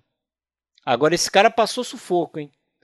Teve plano ali que ele ficou pendurado no 12 andar para fazer aquele plano onde eles planejam, né, entre aspas, aquele segundo assalto, que é essa cena que a gente falou, né? Que na verdade é um esquema pro a cena da fuga do Tião na caminhonete depois que foi baleado, Muito né? Que boa aquela O cara cena. foi amarrado no para-choque, né? É. Câmera amarrada no para-choque. O cara ele exigiu um seguro de vida para para fazer é, essa cena. aquela cena, aqueles planos são, são interessantes, né? Você vê que a câmera tá presa no, no carro mesmo, no, no caminhão. Bom, aí escolheram o cara certo, né? Motorista de ambulância. ah, é, esse cara aí. Ele mesmo fez a cena, né? Você vê que depois que bate assim, você vê que é ele que sai do, do cockpit ali, do, da cabine do verdade. caminhão. Mas é isso. O que mais vocês querem falar? Finalizamos. Tem mais alguma coisa aí, Marcos? Não, não, também, é, sei lá, boas cenas também de, de tiroteios e perseguição, assim, tecnicamente bem, É. bem realizadas. São bem Né? incríveis, né? Não Sim, ficaram sim, datadas. Sim. Então, acho que É por isso. É, esse é um filme que com certeza não ficou datado, apesar da questão verbal, de diálogos e, e a pronúncia de palavras, mas a história em si é, um- é- é- é algo que eu que eu, eu, eu lamento muito é que dentro do, da- da- do cinema brasileiro ele é um filme que eu acho que é subestimado hoje em dia, né? É, Eu acho que tem muitas listas, se você pesquisar aí de principais filmes nacionais, e que ele não Assalto consta. Trem Pagadora nem consta entre Uhum. os, sei lá, 50. Eu acho um absurdo. É absurdo. Assim, é, eu acho que se, se Entre também 50 deu, é absurdo. é, se deu um valor é, demasiado à questão do, do cinema novo, depois cinema marginal, cinema da retomada e tudo mais. Agora, é, e, se- e se deixou para trás isso como se fossem filmes ruins, e, não, e decididamente não eram. Eu acho o seguinte: olha, é, independente se você for analisar quesitos técnicos, se era o melhor ou não era o melhor, eu não sei, mas que é um dos filmes mais prazerosos que eu assisto e não vejo tempo passado, aquele filme que você. Eu assisto quantas vezes for Ah, é, passar, eu tô vendo, porque é um filme Eu- gostoso assistir. eu acho que tem um certo preconceito por o filme ser muito próximo do cinema americano. Entendeu? Sim, sem termos dúvida. de linguagem, em termos do gênero, né, criminal e tal. Eu acho que tem um certo preconceitozinho, que a gente já discutiu aqui também, né, o, o preconceito que o que tinha lá com o pagador de promessas, né? O galanzinho, né? O galanzinho Anselmo Duarte. o quem Anselmo é Duarte, o galã, não podia fazer um filme assim, né, que ele? chamasse É, ainda, tanta mais, atenção. ainda mais depois que ganhou o prêmio, né? Depois É, ganhou o Oscar. Tem uma frase prêmio, então. famosa que é assim: sem forma revolucionária não existe arte revolucionária, né? Então, se o cinema novo pretendia, se pretendia O importante era romper, é, uma né? forma revolucionária de arte, ela precisaria ter uma. é, ela se, pretendia uma, uma, uma, uma, uma arte revolucionária, isso tinha que estar presente na forma e, exatamente, quebrar com todos os, os, os padrões, estereótipos e etc., e, e com a gramática que você estava acostumado. Só que é, você, você querer que, que isso fosse a diretriz para todo, toda a produção cinematográfica brasileira também era algo que, que, que se tornaria uma igualmente autoritária, excludente. Né? Sim. É, Excludente, principalmente público, né, Isso. cara? Porque o público. É, a- essa linguagem revolucionária, ao mesmo tempo, era uma linguagem difícil, né? E que o público está acostumado com o tipo de filme. Não é que, não é que precisaria ser filme de eh, chanchada ou, ou como foi na Itália lá o Telefone Bianchi, aqueles filmes eh, totalmente escapistas. eh, não, não- não é que tinha que ser sempre, poderia ter filme sério, como o Roberto Farias fez. Eu acho que ele foi muito inteligente em buscar uma temática mais séria mas mantendo a narrativa ou, ou, formas aí já tradicionais. Eu acho que não tinha problema nenhum. Ele né? fez essa ponte. Você tem a realidade brasileira é, retratada no filme, de maneira, para mim, muito bem, muito bem retratada. O filme é em cima de um fato ocorrido no nosso país, um, enfim, um assalto famoso, lendário, inclusive. Na época talvez não fosse ainda tão lendário, mas hoje ele é uma verdadeira lenda aí do, do, das histórias aí policiais brasileiras. Ele usa muito da gramática do filme de crime americano, que é uma gramática funcional, ele, ele soube aplicar isso. Então o filme faz essa ponte. E é, e é um filme que foi sucesso, ele conversa bem com o público até hoje. Tanto é que a gente reassiste. Eu assisti pela primeira vez, mas vocês mesmos já viram o filme várias vezes. É um filme que a mim me pareceu muito agradável de assistir, com um ritmo excelente não senti os 50 anos de idade do filme de jeito nenhum. Enfim. Então é, só, é, um, é, um, é um trabalho. É, retrata a realidade brasileira. É bem realizado, tem um bom diálogo com o público. Dá para pedir o que mais de um filme? Pois é, concordo. É. Legal, legal saber que você né, já foi o primeiro aí que a gente conseguiu. Uhum. influenciar a ver o filme e gostou, né? E Sim. deu certo. Espero Nada contra outros... também o cinema novo. Ele também tem sua importância. Ele, tá, os filmes são muito inter... É, também tem, tem, tem o outro lado do pessoal que, que escracha o cinema novo completamente. Também ele é importante. É, os filmes são muito interessantes, alguns icônicos, inclusive. Mas tem espaço para tudo, é. né? E tem, cinema tem. sem público ele morre. É. Tanto é que os movimentos dos dois lados, né? Não, eu não, não, não, entendo porque você tem que tomar um lado ou tomar outro. Uhum. É verdade. Né? Você pode acolher os dois. Sim, né? sim. Até porque é, os, os movimentos aí, eles têm uma vida até certo ponto curta. Essa, essa, essa proposta mais radical, ela é interessante como ruptura, mas ela dificilmente ela tem um apelo para o público para ela, se to, ela, ela ser é. totalmente absorvida pela linguagem e, e, se tornar comum, até porque talvez o propósito dela nem seja esse, né? E o cinema continua vivendo, existindo, porque ele precisa ter é. um diálogo com o público, né? Senão ele Isso desaparece, aí. né? E a coisa acaba se transformando, né? Sim, em outras sim. coisas e uhum. tudo é importante. Mas é isso aí, cara. No próximo episódio a gente vai de Bergman parte 3. Opa! Dando sequência aí. Ah, vai ser o terceiro episódio da filmografia do Bergman que a gente está fazendo aí, né? São quatro.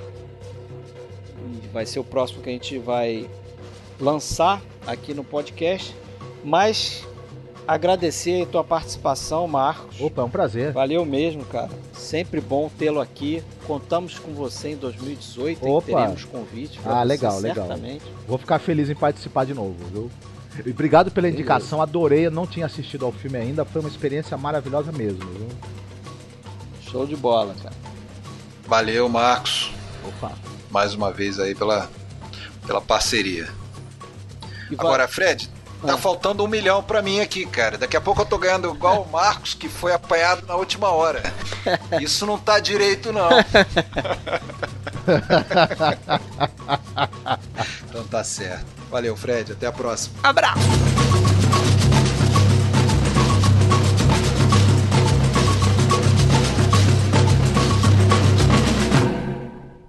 Chega de morte! Quem morreu, morreu!